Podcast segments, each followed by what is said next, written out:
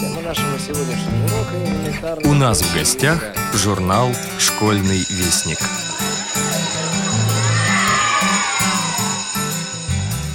Здравствуйте, дорогие радиослушатели! У микрофона старший редактор журнала «Школьный вестник» Наталья Кочеткова. И сейчас я познакомлю вас с анонсом второго номера за 2020 год.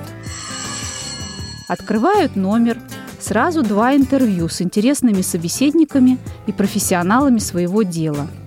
Первое «Цени то, что имеешь, но всегда желай большего» – это разговор Елизаветы Алар с мотивационным спикером и путешественником Владимиром Васкевичем. Второе – «Голоса Логоса» – это беседа Анастасии Павлюченковой с руководителем цеха звукозаписи ИПТК «Логос ВОЗ» Александром Владимировичем Михайловым. Елизавета Алар. Цени то, что имеешь, но всегда желай большего. Дорогие читатели – хочу представить вам одного очень интересного человека – Владимира Васкевича. Я знаю его как ученика и активиста нашей школы. Он не видит, однако путешествует по миру и работает мотивационным спикером. Он еще молод, ему 25 лет, но он уже имеет жизненный опыт и очень ценит жизнь и время. Владимир, расскажите, пожалуйста, о себе.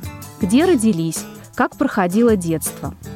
Я родился в Ханты-Мансийском автономном округе, в маленьком городке Урай.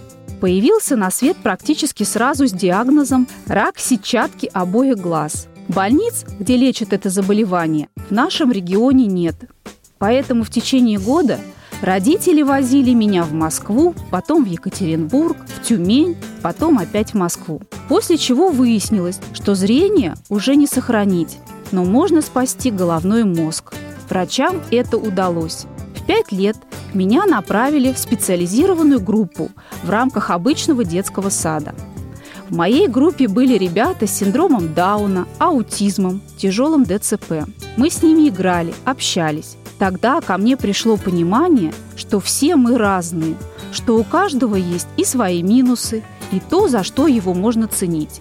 Такая вынужденная инклюзия помогла мне научиться общению с обычными детьми и с теми, кто имеет ограничения по здоровью.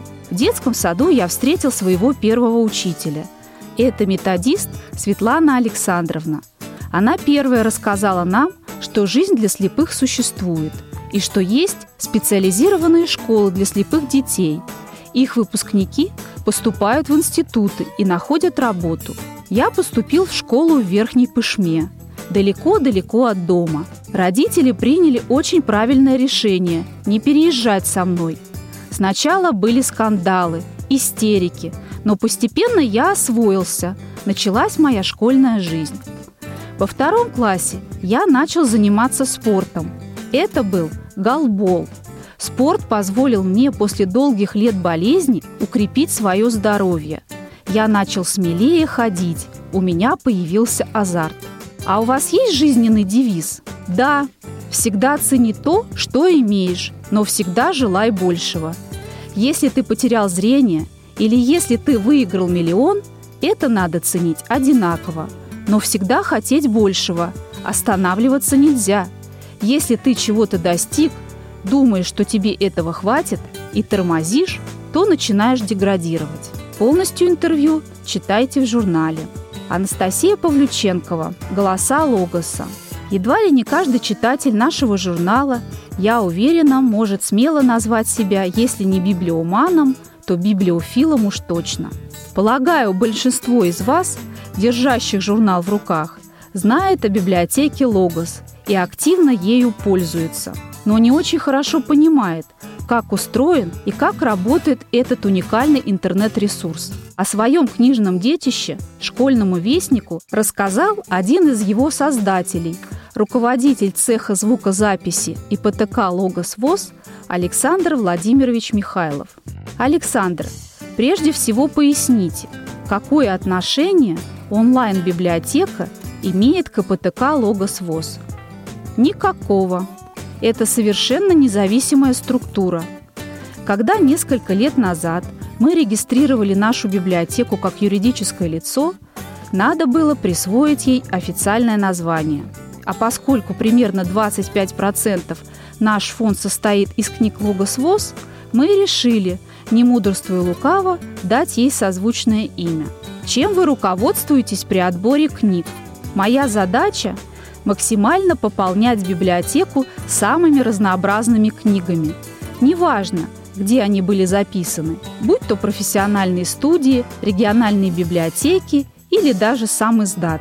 Естественно, предпочтение мы отдаем тем книгам, которые наиболее интересны читателям. Каждую неделю в библиотеке появляются уникальные издания различных жанров, том числе спектакли, радио и ТВ-передачи, специализированная литература, например, по массажу или психологии, учебники и так далее. Понятно, что они предназначены для узкого круга читателей, но все равно они востребованы.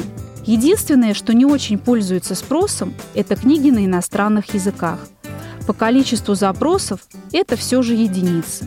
Как правило, находят и присылают их сами читатели. Это не наша инициатива. Нельзя объять необъятное, тем более, что у нас нет цели стать всемирной библиотекой, поэтому акцент мы на них не делаем. Сейчас у нас в запасе больше тысячи готовых к размещению книг – большая часть из которых – дилогии и трилогии. Так что я жду, когда будет записана вся серия, чтобы выложить книгу целиком. Еще 4000 изданий отклонены по различным причинам. Некачественное звучание, неоправданное и чрезмерное использование ненормативной лексики, плохое исполнение диктором. Я стараюсь реагировать на комментарии в гостевой книге. Если запрашиваемое издание есть в наличии, я его максимально оперативно выкладываю. Если же его еще нет в аудиозаписи, сотрудники Логос ВОЗ вносят в план заявку, которая коллегиально рассматривается и, как правило, выполняется. К слову, многие региональные библиотеки сами записывают аудиокниги, но, к сожалению, зачастую все они остаются в пределах одной области – Большое спасибо тем библиотекам, которые либо размещают записанные ими книги на своих сайтах, либо, не имея такой возможности, пересылают их напрямую нам. Существуют ли аналоги библиотеки Логос в других странах? Русскоязычных, очевидно, нет. Честно говоря, я не располагаю достоверной информацией на этот счет. Думаю, что за границей такие библиотеки менее актуальны, потому что почта там работает лучше, чем у нас. Еще 25 лет назад, когда мы были на экскурсии в Нидерландах, нам показывали местные библиотеки и студии звукозаписи. Там уже выпускалось порядка 120 говорящих журналов, начитанных добровольцами. Синтеза речи еще не было. И принцип был таков, что если зрячий читатель получает плоскопечатный журнал сегодня, то и незрячий получает его сегодня же, но в звуке. В России мы не можем добиться этого до сих пор, и если их читатели получают заказанные книги в течение суток-двух, не больше, то наши только через несколько месяцев. Полностью интервью читайте в журнале. Поэтическая волна порадует вас стихами Глеба Еремеева и Сергея Чекмарева. Есть такие людские судьбы, в которых отражается жизнь целого поколения. Именно такой была судьба поэта Сергея Чекмарева. Юность поэта типичная для молодого советского человека конца 1920-х и начала 1930-х годов. Совпала со временем первых индустриальных пятилеток и началом невиданных переворотов в деревне, организации колхозов. Это поколение первого послереволюционного десятилетия, воспитанное на новых моральных принципах, очарованное революционной романтикой и искренней верой в туманное коммунистическое будущее – не успела принять участие в революции и гражданской войне. Но его лучшие представители, ведомые высокой гражданской ответственностью и готовностью к подвигу в борьбе за идеалы нового общественного строя, оказались в передовых отрядах бойцов другого фронта, трудового. Поэзия Сергея Чекмарева возникала из романтической приподнятости времени 1920-1930-х годов и обычных прозаических событий, из которых складывалась жизнь страны. Его сверстниками по жизни, по чувствам и перу были Ярослав Смеляков, Борис Корнилов, Павел Васильев.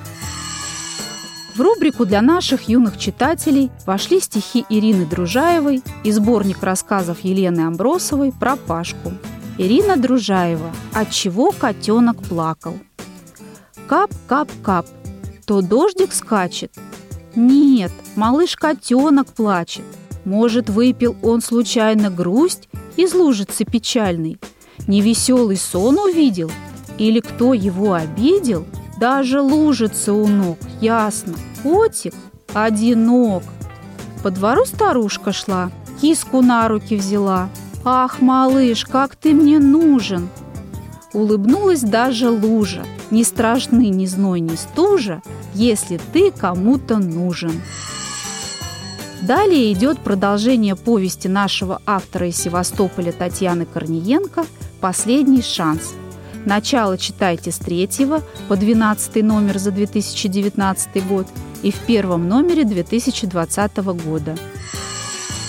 Вся история человечества пронизана непрерывной чередой больших и малых войн, походов и агрессивных нашествий. И нашим предкам пришлось много воевать.